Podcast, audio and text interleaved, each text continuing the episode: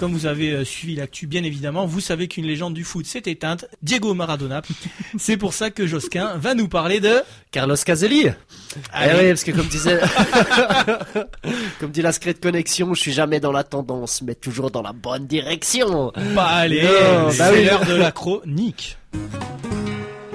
Ouais, je l'ai poulé. Alors, je vais vous conter la folle histoire de Carlos Caselli, le plus grand footballeur chilien de l'histoire. Ce qui est pas ouf non plus, hein. C'est un peu comme dire d'un gars, c'est le plus grand cuisinier britannique de l'histoire. Il sait cuire des pâtes, quoi. Bon, Carlos Caselli, a joué à la fin des années 60, puis dans les années 70, l'époque de mai 68, de Woodstock et de la CIA qui place des dictateurs en Amérique latine. Rock and roll! Et au Chili, bah, la CIA a placé le général Augusto Pinochet.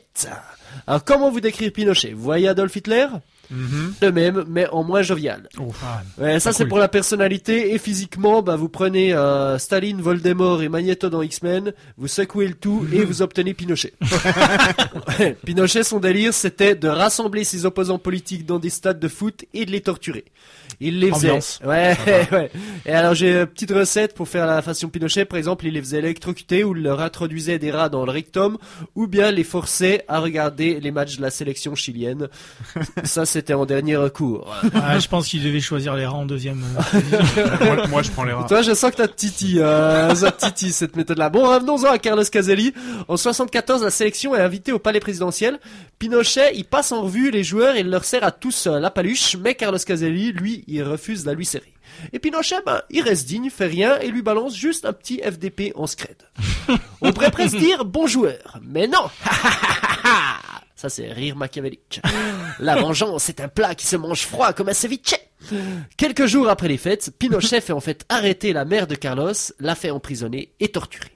Et quand celui-ci l'apprend, quand Carlos l'apprend, bah, il est évidemment dévasté, même si quand même un peu soulagé bah, que sa mère est pris pour lui. Ouais, non, mais c'est- bien, bien le gros FDP. Quoi. mais ça, c'est- c'est pas ce que vous croyez, les gars. C'est- Heureusement, il était juste scientifique parce que, à cause de l'accouchement, en fait, c'est prouvé que les femmes résistent mieux à la douleur. Et donc, mieux vaut que ce soit elles qui se fassent torturer plutôt que nous, euh, les hommes, quoi. Voilà. C'est juste ça. Bon, maintenant, on fait un petit bond dans le temps.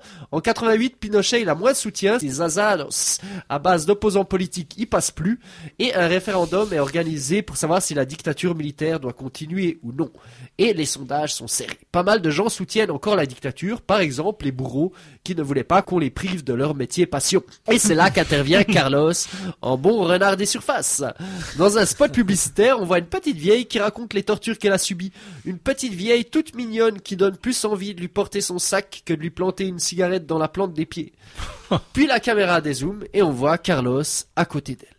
Carlos Caselli, lui aussi, il a la bouille parfaite, c'est la bouille toute ronde, le sourire, la stache qui va bien, et évidemment la petite bedaine bah, de l'ancien footballeur sud-américain qui enchaîne maintenant plus les empanadas que les sprints dans le camp adverse. et là, Carlos, en fait, il prend la parole et il dit bah, que cette histoire, en fait, c'est celle de sa mère, et qu'il faut voter non à la dictature. Dur. Petit pont, but. Et des études disent que ce clip aurait fait balancer le cœur de 7% de la population, ce qui est ouf quand même, une réussite marketing inégalée, jusqu'au tu pousses le bouchon un peu trop loin, Maurice, de Choco Suisse de Nestlé. bon, je vais conclure sur une petite anecdote, les amis. Au foot, le carton rouge a été introduit pour la première fois à la Coupe du Monde 74, parce qu'en fait, avant, ça n'existait pas, quoi. Il n'y a pas de carton rouge. Et Carlos Caselli, ça a été le premier footballeur à en recevoir un. Et Carlos Caselli, bah, lui aussi, il en a mis de carton rouge. Il en a mis un, une des plus féroces dictatures du XXe siècle. Et ça, franchement, c'est beau.